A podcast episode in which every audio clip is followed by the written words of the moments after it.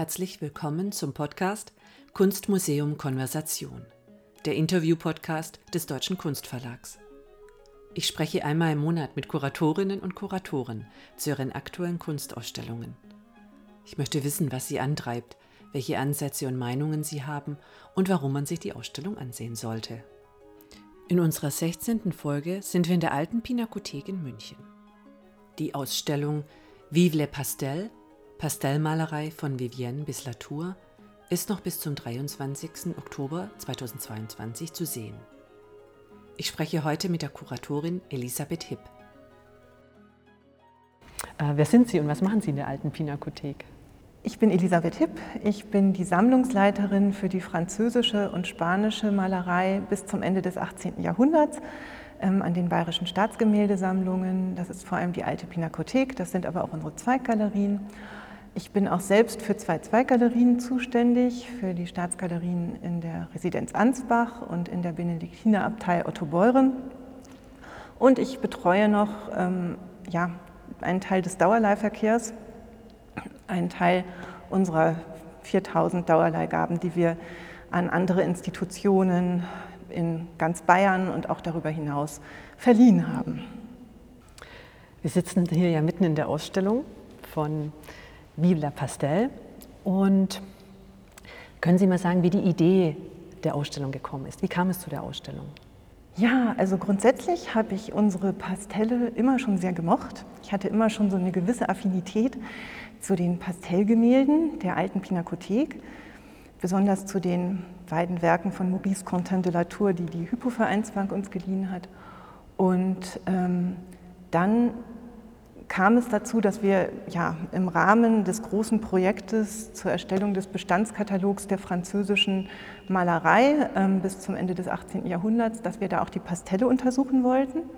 Und ein Teil dieser Pastelle, die mit in dem Katalog erfasst werden, ein Teil der Pastelle der Staatsgemäldesammlung hängt eben nicht in der alten Pinakothek, sondern in der Staatsgalerie in Neuen Schloss Schleißheim. Das sind diese großen Pastelle von Joseph Vivien, die wir hier an der Seite, die hier sehen können. Und ähm, diese Pastelle konnten wir nicht vor Ort in Schleißheim untersuchen. Wir haben das dann gemerkt, wir haben vor Ort, wir haben eben im Rahmen dieses Bestandskatalogsprojekts werden alle Bilder ausgerahmt, ganz genau angeschaut, vermessen, von den Restauratoren erstmal mit bloßem Auge untersucht. In einer kleinen Auswahl auch, gibt es auch Tiefenbefunde, aber im Großen und Ganzen geht es um das, was man mit bloßem Auge sehen kann. Da werden die Informationen aufgeschrieben, eben in sogenannten Befunden, technischen Befunden. Und ähm, diese Pastelle kann man eigentlich nicht einfach so ausrahmen. Ähm, dazu sind sie viel zu empfindlich und ähm, man brauchte einen sicheren Ort dafür. Außerdem haben wir gemerkt, dass es ähm, da Konservierungsbedarf gibt, also dass äh, man unbedingt an manchen Stellen etwas machen muss.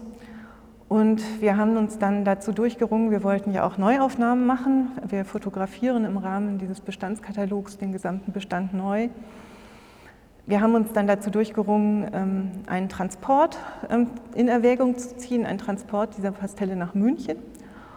Und ähm, ja, haben das dann auch so durchgeführt und haben tatsächlich dann daraus auch ein Restaurierungsprojekt machen können.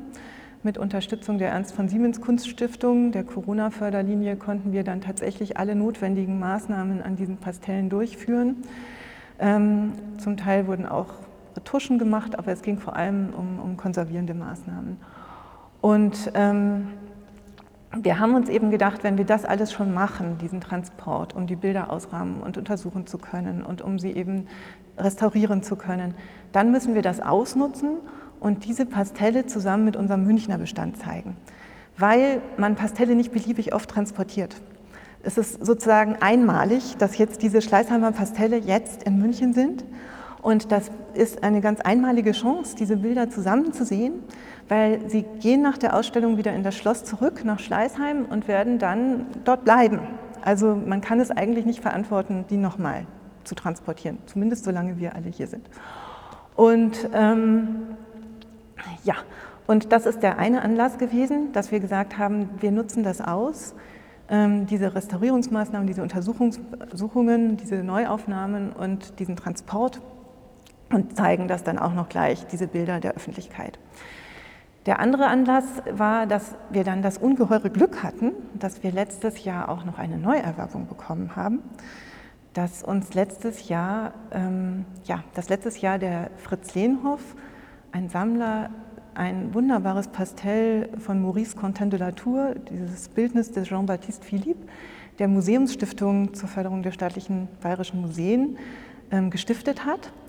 Und die Museumsstiftung hat uns dieses Bild dann als Dauerleihgabe gegeben. Und diesen Neuzugang, den feiern wir jetzt mit dieser Ausstellung auch entsprechend.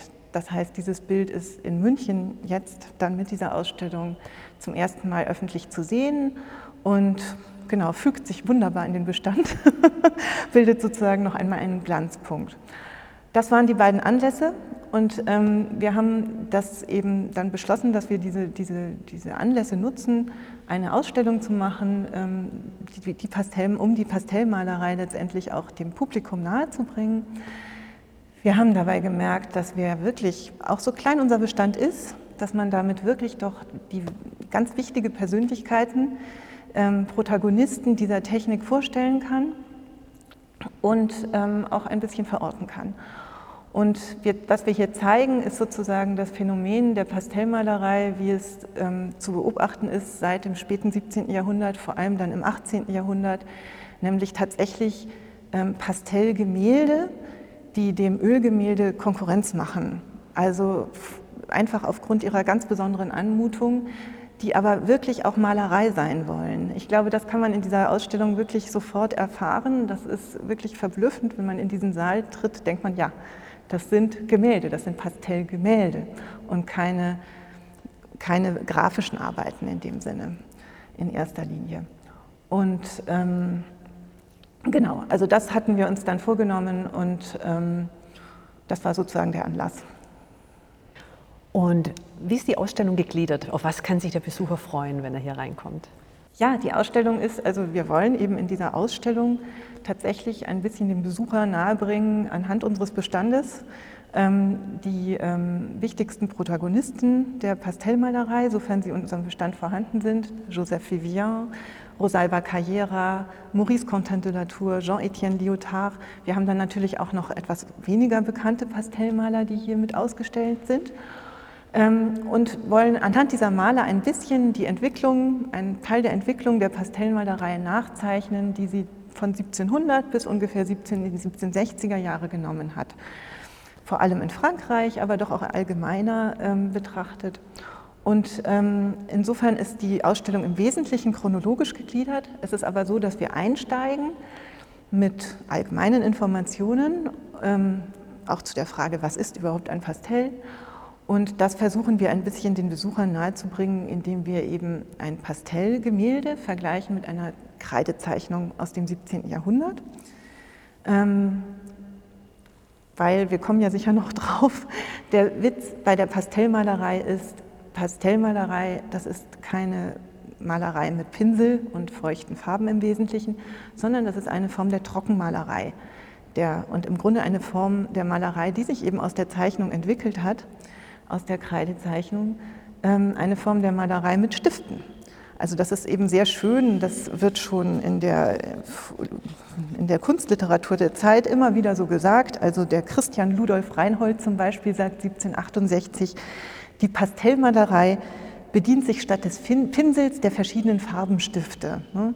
Das ist so ähm, ganz schön, macht es eigentlich ganz deutlich, worum es geht. Aber wenn man sich vorstellt, Malerei mit Stiften, dann denkt man halt automatisch an die Zeichnung. Und deswegen haben wir an den Anfang der Ausstellung diesen, einen Vergleich gestellt zwischen einer Zeichnung von Ottavio Leoni aus dem 17. Jahrhundert und einem Pastell von Marie-Catherine de Silvestre, einem Porträt von Maria Josefa von Sachsen. Und man kann schon im Vergleich dieser beiden Werke sehr gut sehen, wo der Unterschied liegt. Die Zeichnung ist eben ein kleines, ähm, ein kleines Blatt Papier, ähm, wo man auch noch viel Papier sieht auf dem mit einer beschränkten Anzahl von Stiften, in diesem Fall sind es sogar auch nur natürlich vorkommende ähm, Stifte sozusagen, nämlich weiße, schwarze, rote und braune Kreide, ähm, ein, ja, eine Figur gemalt ist, ne, gezeichnet ist mit Linien. Und man sieht jede Linie, die werden zum Teil verwischt. Das ergibt einen wunderbar lebendigen plastischen Effekt. Das ist auch etwas Besonderes äh, bei der Kreidezeichnung. Wir haben aber daneben dieses Pastell, wo, wir, wo man auf den ersten Blick sogar vielleicht meinen könnte, es ist ein Ölgemälde, weil es ein unglaubliches Farbspektrum widerspiegelt. Also alle, alle, ja, alle möglichen Nuancen der Hautfarbe sind dort ähm, verwendet, dann ein leuchtendes Blau für das Gewand ähm, und wir sehen kein Fitzelchen Papier. Außerdem ist das Pastell gerahmt wie ein Ölgemälde in einem schönen Goldrahmen. Das Einzige, was es von zeitgenössischen Ölgemälden oft unterscheidet, ist, dass es eben verglast ist. Pastelle waren schon immer verglast.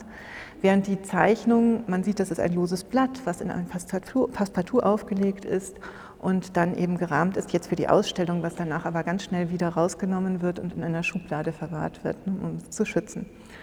Und ähm, die Zeichnung ist viel kleiner als das Pastell. Das Pastell nähert sich auch vom Format her mittelgroßen, kleineren, mittelgroßen Ölgemälden an. Und ähm, dieses Phänomen, dass man tatsächlich mit Stiften etwas ähm, macht, was dem Ölgemälde nahe kommt, das ähm, kann man dann doch erkennen ähm, in diesem Vergleich. Ne? Das sind die Pastelle des 18. Jahrhunderts, um die es in dieser Ausstellung vor allem geht aber auch um die Frage, warum waren die denn so beliebt in der Zeit? Das ist eigentlich die Frage, die hinter unseren ganzen Texten steht, die wir hier ähm, an die Wand gebracht haben. Und ähm, da findet man eben auch dann verschiedene Hinweise, wenn man durch die Ausstellung geht. Und dieser erste Vergleich zeigt schon, worum es auch geht in dieser Ausstellung. Wir wollen jetzt nicht von oben herab einfach nur eine kunsthistorische Chronologie dem Besucher anbieten, dass er kennenlernen kann, was die Kunstgeschichte so über das Pastell sagt, sondern wir wollen eigentlich dazu anregen, dass man dann auch selber weiter vergleicht.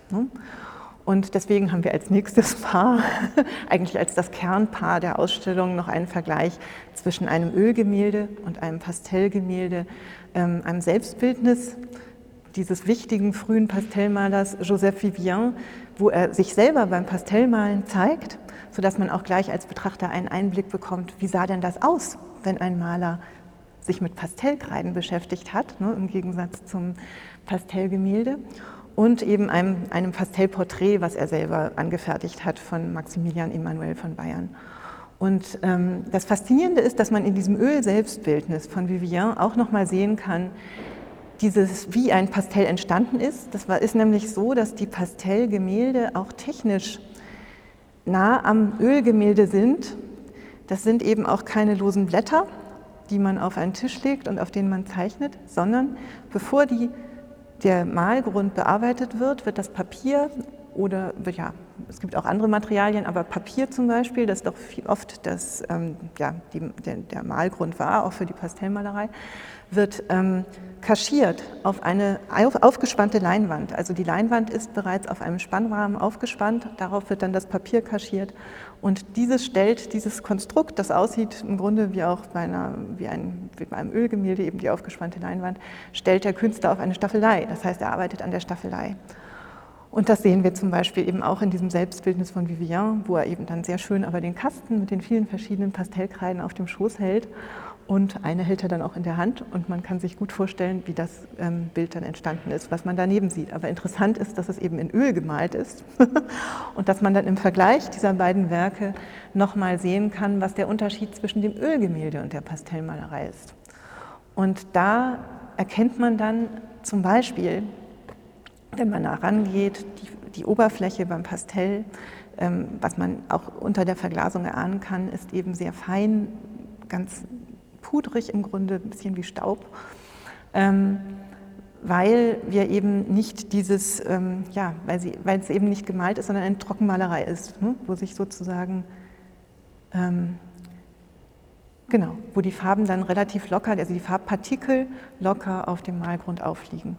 Und ähm, beim Ölgemälde haben wir eine ganz geschlossene, glatte Oberfläche.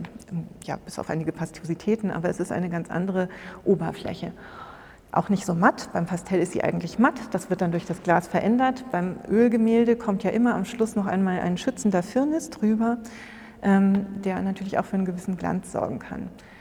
Der Unterschied ist aber dann, vor allem liegt in der Farbwirkung, beim Ölgemälde ist es so, dass das schon relativ früh, wenn, nachdem es gefirnist ist, nachdunkelt. Also dieses Problem haben die Leute damals auch schon gesehen im 18. Jahrhundert. Die Farben sind nicht mehr so frisch, wie sie ganz am Anfang waren. Da verändert sich etwas. Ne?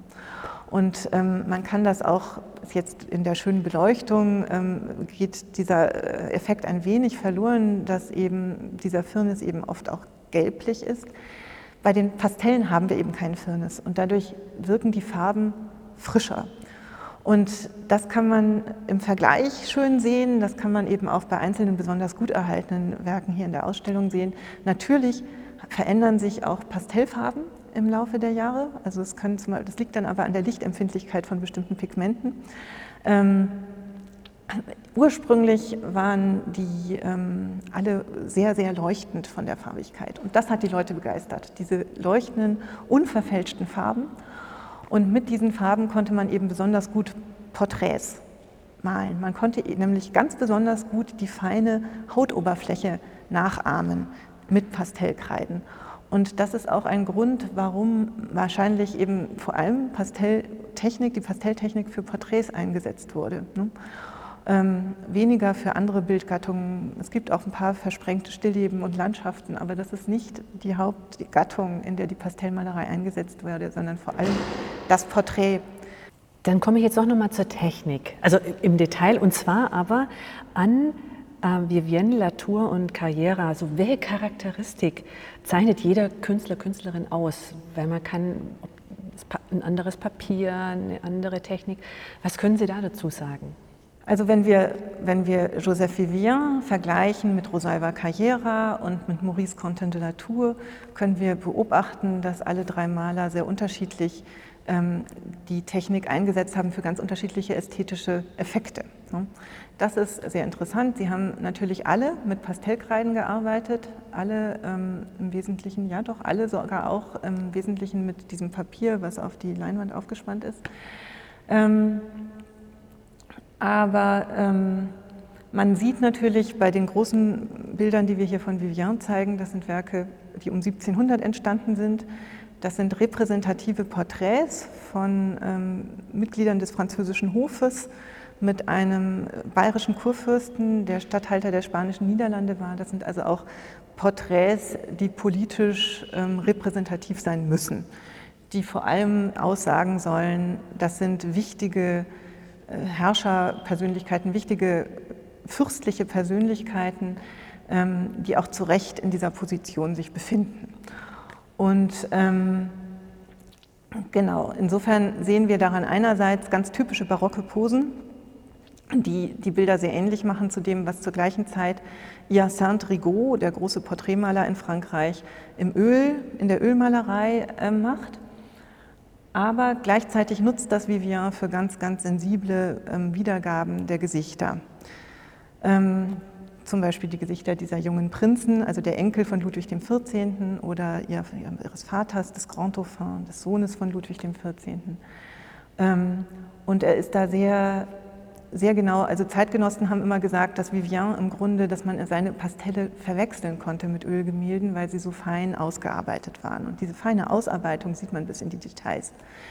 Ähm, dann kommen wir zu ähm, Rosalba Carriera, die etwas später ähm, ähm, die Bühne betrat, die eine ganz andere, in einer ganz anderen Tradition auch steht, die in Venedig beheimatet war, dort eine große Werkstatt aufgebaut hat und dort eben äh, ihre Werke geschaffen hat, ähm, die etwas kleiner im Format sind als bei Vivian. Also das Besondere bei Vivian ist eben auch das Format. Ne? Er ist der Erste, der wirklich große Formate von Pastellbildern ähm, anfertigt, bis hin zur Lebensgröße und bis hin zum Ganzfigurenporträt.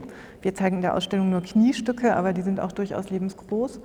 Während Rosalba Carriera sich wieder auf kleinere Formate zurückbesinnt äh, und ähm, sehr, ähm, ja, das Besondere bei ihr, bei ihren Porträts, wir zeigen hier mythologische Köpfe, sie hat beides geschaffen, also vor allem Porträts und mythologische oder Köpfe mythologischer Figuren, ähm, wo sie eben auch ganz viel Wert auf die Gestaltung des Inkarnats der Haut gelegt hat. Ähm, Im Vergleich sieht man dann, dass bei ihr es mehr um so einen lockeren Eindruck, um die weichen Farbübergänge geht, technisch gesehen, ähm, was sie mit unterschiedlichen Hilfsmitteln dann erzielt hat. Ähm, Und ähm, wir haben eher so heitere, ähm, zarte ähm, und ähm, weiche, liebliche ähm, Ergebnisse, die sie anfertigt. Auch die Porträts sind, ähm, ja, das, bei den Porträts sieht man dann schon den Übergang zum Rokoko.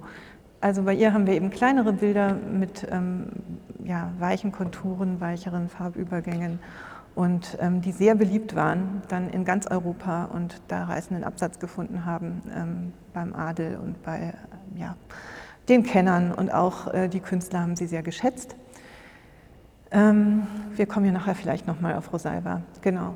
Maurice Contin de la Tour ähm, ist dann eine jüngere Generation französischer Maler. Ähm, man kann einerseits, und er wird, es wird immer ja, sein Weg zur Pastellmalerei mit dem Paris-Aufenthalt von Rosalba Carriera in Verbindung gebracht, 1720, 21. Ähm, er steht aber auch ganz deutlich in der älteren französischen Tradition, eben von, die von Vivien geprägt ist, mit seinen sehr charaktervollen Porträts. Porträts, denen es wirklich sehr deutlich darauf ankommt, die Persönlichkeit ähm, der Dargestellten wiederzugeben. Und wir haben, um eben auch die Kontinuität ähm, zu zeigen, zu Latour ein weiteres spätes Selbstporträt von Vivian daneben gehängt aus dem Jahr 1730. Und man sieht eben schon bei Vivian, wenn man dieses späte Selbstbildnis vergleicht mit den Werken um 1700, dass auch da sehr, sehr viel passiert ist in der Porträtauffassung. Ähm, auch dieses späte Selbstbildnis von Vivian ähm, ist voller Selbsterforschung, da geht es auch um den Charakter, ähm, da geht es um die ganz genaue Wiedergabe des Gesehenen, ähm, also inklusive aller Makel. Auch da sieht man dann, was sich innerhalb des Övres eines Künstlers alles verändert. Insofern kann man eben auch schlecht sagen, das ist der Vivien, das ist dann der Natur. Aber bei Vivien hat man dann eben überall im Gesicht, auch in diesem Selbstbildnis, fein verwischte Übergänge, sodass man einen ganz natürlichen Eindruck bekommt. Und ähm, alles sehr fein ausgearbeitet. Bei Latour kommt jetzt als Besonderheit hinzu, dass er es wagt, in die Gesichter hinein mit ähm, stark sichtbaren ähm, Kreidestrichen, also Pastellkreidestrichen natürlich, Akzente zu setzen oder eben das, was man vielleicht sonst verwischt hätte, nämlich das Wangenrot äh, oder auch leichte Rötungen, die deutet er einfach mit Schraffuren an, ne? sichtbaren Schraffuren. Dort kommt ganz stark wieder ein zeichnerisches Element hinein obwohl sich das Ganze auf die Distanz zu einem Gemälde wieder zusammenschließt, äh, wie, wie, zu einem Gemälde zusammenschließt, zu einem ganz plastischen Eindruck.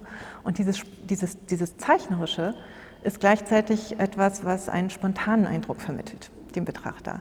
Wenn man vor Latours Pastellen steht, hat man das Gefühl, dass, da, dass diese Figuren, dass diese Personen, diese Dargestellten, dass die leben, dass die sich im nächsten Augenblick umdrehen können. Das hat etwas natürlich damit zu tun, dass man das wahrnimmt, wie diese zeichnerischen Striche, vielleicht auch wie gesetzte Lichter, wie Reflexionen.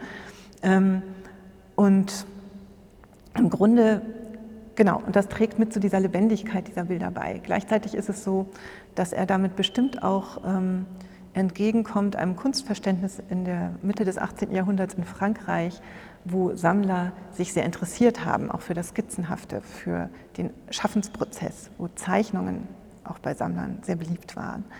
Ähm, und so etwas sehen wir eben in diesen, ähm, das könnte eben auch ein Grund sein, warum er so erfolgreich war mit dieser Art der Pastellmalerei. Also es ist etwas ganz anderes und Neues. Und wir haben als vierten Künstler ja ähm, Jean-Étienne Lyotard, der wirklich ein Zeitgenosse von Latour ist, Lyotard kam aus der Schweiz, ähm, nicht aus, also seine Eltern waren emigrierte französische Hugenotten. Er selbst aber ist in Genf geboren und kam dann später aber auch nach Paris und wie er überhaupt in ganz Europa die großen Hauptstädte aufgesucht hat, auch viel Erfolg hatte. Aber er macht alles ganz anders als Latour. Er ähm, wählt auch in dem Werk, was wir hier zeigen, nicht Papier auf Leinwand als ähm, Untergrund, sondern ähm, Pergament das noch viel glatter ist ähm, also, und weicher und weniger, un, ja, weniger ungleichmäßig in der Oberfläche. Und ähm, zeichnet oder, oder bringt seine Pastellmalerei, also sein Primat ist es, ganz, ganz genau die Oberflächen abzubilden, ganz genau so, wie sie in der Natur erscheinen. Ne?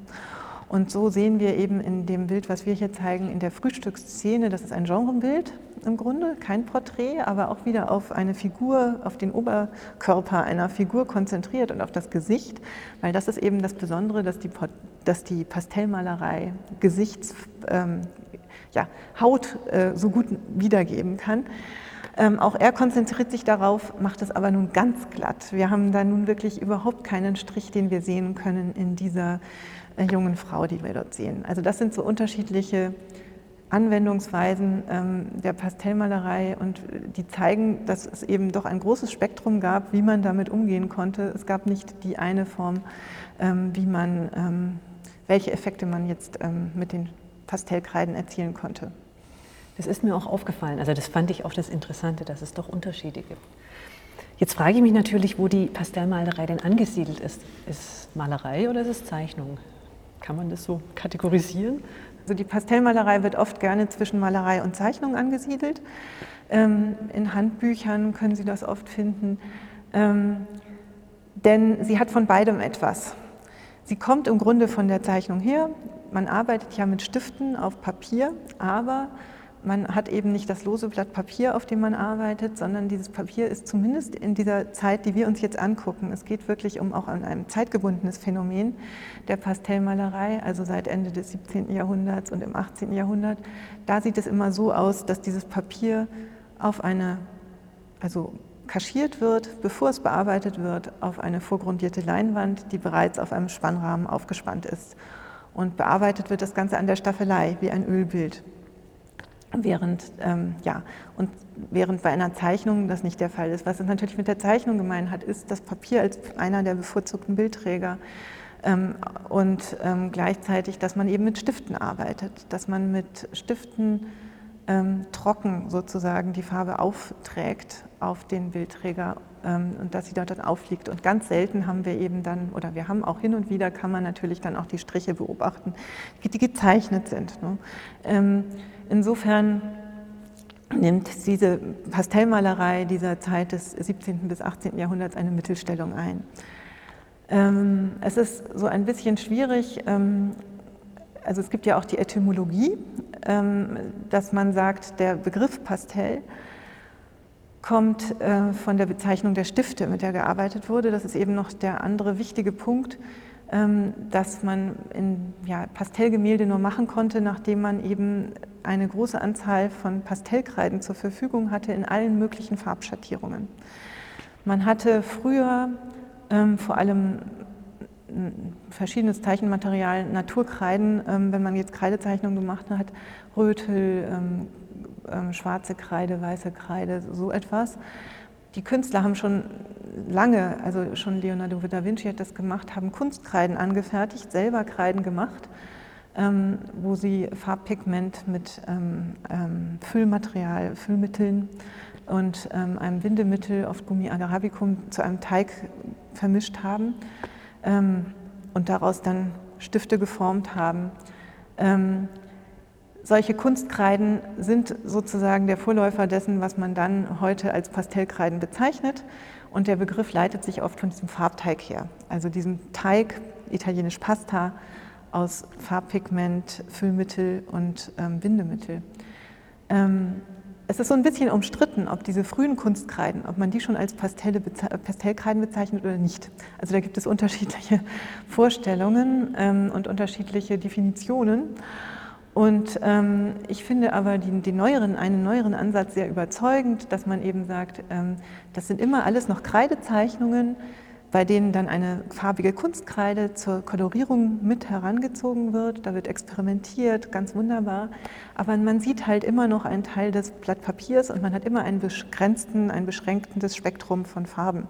Und das, was wir als Pastellmalerei, als wirkliches Phänomen so spannend finden, diese zwischen Malerei und Zeichnung angesiedelte Gattung, das fängt eigentlich erst, ähm, kann man eigentlich erst seit dem zweiten Hälfte, Ende 17. Jahrhundert beobachten und das setzt sich dann erst im 18. Jahrhundert durch. Und das hängt zusammen damit, dass eben nicht mehr die Künstler alleine nur Kunstkreiden ähm, angefertigt haben, sondern dass es dann schon ganze Manufakturen gab, die ähm, solches Zeichenmaterial, Malmaterial angeboten haben und eben solche Kästen im Angebot hatten mit so vielen, ja, mit einem so großen Spektrum an Farben. Ne? Und ähm, das schließt nicht aus, dass die Künstler trotzdem immer noch ihre eigenen Kreiden manchmal angefertigt haben, aber in jedem Fall hatte man eine Grundlage, mit der man erstmal arbeiten konnte und die einen dazu ja, anregen konnte, diese Bilder zu malen, ne, die sich dann eben ästhetisch stark von den Zeichnungen unterscheiden. Genau, und man hat also, also im 18. Jahrhundert eine, eine Form der Pastellmalerei, die technisch wie ästhetisch dicht an der Ölmalerei ist, aber doch etwas Eigenes ist und technisch und ästhetisch auch noch Elemente der Zeichnung ähm, in sich schließt. Und das ist das Interessante, das ist auch ein Grund, warum die Restaurierung von Pastellen schwierig ist, weil man braucht Experten, man muss Experten finden, die beides können, ne, die sich mit Spannrahmen auskennen zum Beispiel, wie man sie eigentlich sonst nur in der Malerei findet, und die trotzdem Papierspezialisten sind. Und das hat man normalerweise nicht an einem Ort. Ne? Also braucht man Deswegen brauchten ja. wir, deswegen waren wir so dankbar und waren wir froh, dass wir einen Spezialisten gefunden haben, der unsere Steißheimer Pastelle restaurieren konnte als Freiberufler und der das ähm, eben machen konnte mit der Förderung der Ernst von Siemens Kunststiftung. Vorher haben sich ja zwei Fragen bei mir aufgedrängt und jetzt äh, komme ich gleich zur, zur ähm, Rosalba Carriera. Wie kam es denn dazu, dass gerade in der Pastellmalerei zwei weibliche Positionen in der Kunstgeschichte eine wesentliche Rolle gespielt haben? Eine der wichtigsten Protagonistinnen ähm, der Pastellmalerei des 18. Jahrhunderts ist eben Rosalba Carriera, die eine Frau ist. Und das ist etwas Besonderes natürlich, weil wir sonst so viele Malerinnen nicht kennen. Es nimmt im 18. Jahrhundert schon, ähm, gibt es auch andere ähm, Malerinnen, aber ähm, Rosalba Carriera ist eine ganz besonders erfolgreiche Künstlerin, die mit ihren Werken ähm, Erfolg hatte in ganz Europa und die, als sie dann 1720 nach Paris kam, für einen längeren Aufenthalt dort sehr gefeiert wurde und ähm, viele, viele Aufträge bekam und ähm, ja, im Nachgang dann sogar auch in die ähm, Akademie Royale aufgenommen wurde, ähm, in der natürlich vor allem sonst männliche Künstler Mitglied waren. Ähm, es ist so, dass ähm, Rosalba am Anfang Miniaturen gefertigt hat und Miniaturen und Pastellmalerei, das waren solche Bereiche, ähm, in denen sich äh, oft ähm, auch weibliche Künstlerinnen und Künstler, Künstlerinnen betätigt haben. Es ist so, dass ähm, es auch viele Frauen gab ähm, höheren Standes, die sich mit der Pastellmalerei dann als Laien beschäftigt haben, was damit zusammenhängt, dass man es relativ leicht erlernen kann. Also man muss nicht, ähm, man muss nicht lernen, wie man Farben anreibt und wie die Trocknungsprozesse sind, verschiedener Schichten und diese ganzen komplizierten Elemente der Ölmalerei, für die die Maler lange in die Lehre gegangen sind in der Werkstatt. Das muss man bei der Pastellmalerei nicht können, sondern man kann sich das relativ schnell aneignen, diese Technik. Und das ist mal auch ein Grund, warum wahrscheinlich, warum dann auch so diese Manufakturen, die die Stifte produziert haben, so erfolgreich waren, weil eben auch viele Laien und darunter viele Frauen ähm, sich damit beschäftigen konnten. Also ich denke einfach, ähm, ja, also es, es, es, gilt immer, also man muss ein bisschen vorsichtig sein, deswegen bin ich auch so ein bisschen zurückhaltend, das jetzt als eine reine Frauendomäne zu sehen, weil ja Vivian vor Rosalba Carrera sich dieser Technik zugewandt hat und sehr stolz darauf war, was er in, da an Neuigkeiten entwickelt hat. Er war ja eigentlich ausgebildeter Ölmaler und hat sich dann ganz bewusst der Pastelltechnik zugewandt vor Rosalba Carrera um eben ähm, dann großformatige ähm, Pastelle zu schaffen, mit denen er den Ölbildern Konkurrenz gemacht hat. Er hat da quasi eine Nische gefunden für sich in einer Zeit, in der ähm, ähm Porträts sehr begehrt waren in der Gesellschaft und ähm, in der es aber eben schon sehr, sehr erfolgreiche ähm, Porträtmaler gab in Öl. Und er hat eben eine besondere Nische gefunden und eine ganz besondere Form der Pastellmalerei gefunden. Und das andere Problem ist, dass natürlich die Pastellmalerei im 19. Jahrhundert dann oft auch als sehr weiblich rezipiert wurde, weil eben Rosalba Carrera also als eine weibliche Gattung rezipiert wurde, weil Rosalba Carrera und andere Frauen da ihr Auskommen gefunden hatten. Ne? Das ist schwierig zu sagen, aber so kunstsoziologisch ist es so natürlich, dass viele Frauen sich in der Miniaturmalerei betätigen konnten und eben auch in der Pastellmalerei. Ähm, und, ähm, das, und Rosalba Carrera ist wirklich die erfolgreichste und auch die, die wichtigste Protagonistin, die wir haben. Wir haben eben dann viele Frauen, die ähm, aber wahrscheinlich auch Männer, ähm, die dann sozusagen im Windschatten dieser großen Persönlichkeiten ähm, sich auch ähm, betätigt haben. Was können Sie mir nur zur Sammlung sagen? Wie ist die Sammlung entstanden? Das Besondere an unserer Sammlung ist, dass sie einen Kern hat, der schon sehr alt ist, der schon sehr lange in der Sammlung ist. Das sind eben diese Werke von Joseph Vivian, ähm, die aus der Sammlung von Maximilian II. Emanuel, dem Kur Kurfürsten von Bayern, um 1700 ähm, war der Kurfürst von Bayern, ähm, aus dieser Sammlung stammen. Und ähm, genau, und das ist eine Besonderheit, weil Max Emanuel ähm, war offenbar sehr angetan von diesen Pastellen von Joseph Vivian, dieser neuen Form der Pastellmalerei, die Joseph Vivian in Paris praktizierte. Und ähm, wie er darauf gekommen ist, kann man nur spekulieren. Er war jedenfalls in dieser Zeit Statthalter der spanischen Niederlande in Brüssel. Das heißt, der Weg nach Paris war nicht so weit. Und er hat sich sehr ähm, ja, interessiert für die französische zeitgenössische Kunst. Tatsache ist, dass er dann ähm, Vivian schon sehr früh beauftragt hat mit Pastellen, schon vor 1700. Und ähm, Vivian wurde dann auch wirklich zu seinem Hofmaler. Also nicht in dem Sinne, dass er als Maler an seinem Hof lebte, sondern dass er für ihn immer wieder tätig war, immer wieder speziell Aufträge für diesen Hof von Max Emanuel auf, ähm, angenommen hat. Und das waren anfangs wirklich vor allem Pastelle. Ähm, und diese, das ergab natürlich dann eine enge Verbindung und diese enge Verbindung spiegelt sich auch in diesem Selbstbildnis, wo nämlich Vivian sich nicht nur selber zeigt, wie ein Pastell malt, sondern wie er gerade ein Porträt Max Emanuels anfertigt in Pastell. Ähm, und das ist im Grunde auch ein bisschen die Rechtfertigung auch für diese Ausstellung, dass ähm, wir gemerkt haben, im Grunde, auch wenn jetzt wir in unseren bayerischen Sammlungen gar nicht so viele Pastelle haben, ähm, ein bayerischer Kurfürst war doch mal sehr wichtig als, als, als ein bayerischer Kurfürst war doch mal sehr wichtig als Auftraggeber für einen der wichtigsten französischen Pastellmaler. Ähm, und zwar einen frühen ähm, Pastellmaler, sodass ähm, man sagen kann, ähm, ja, auch der bayerische Kurfürst hat eine gewisse Rolle in der Geschichte der Pastellmalerei gespielt. Und dass wir noch Werke ähm, aus dieser Sammlung in unserer Sammlung haben, ist ein großes Glück, denn so können wir das auch so etwas feiern und begehen, indem eben doch ein großer Teil dieser Ausstellung Werke von Joseph Vivian zeigt.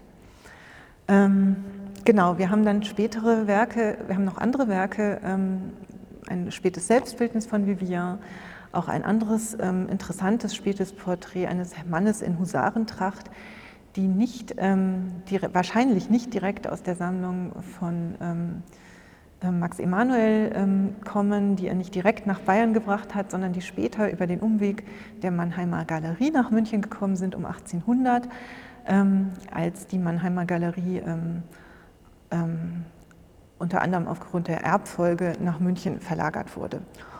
Und dann kamen später noch weitere Ankäufe dazu.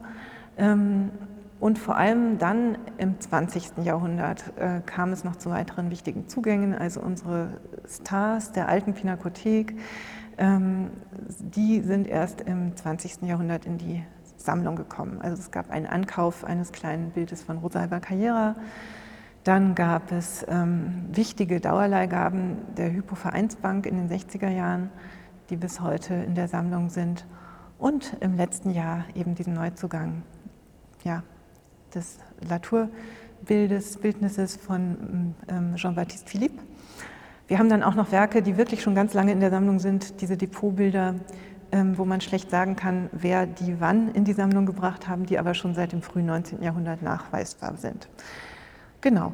Aber das Wichtige ist, dass die Sammlung doch eine Geschichte hat, die schon sehr weit zurückreicht und dass wir wirklich einen Kern von altem Pastellbestand auch in der Sammlung haben. Haben Sie denn ein Lieblingspastell in der Sammlung?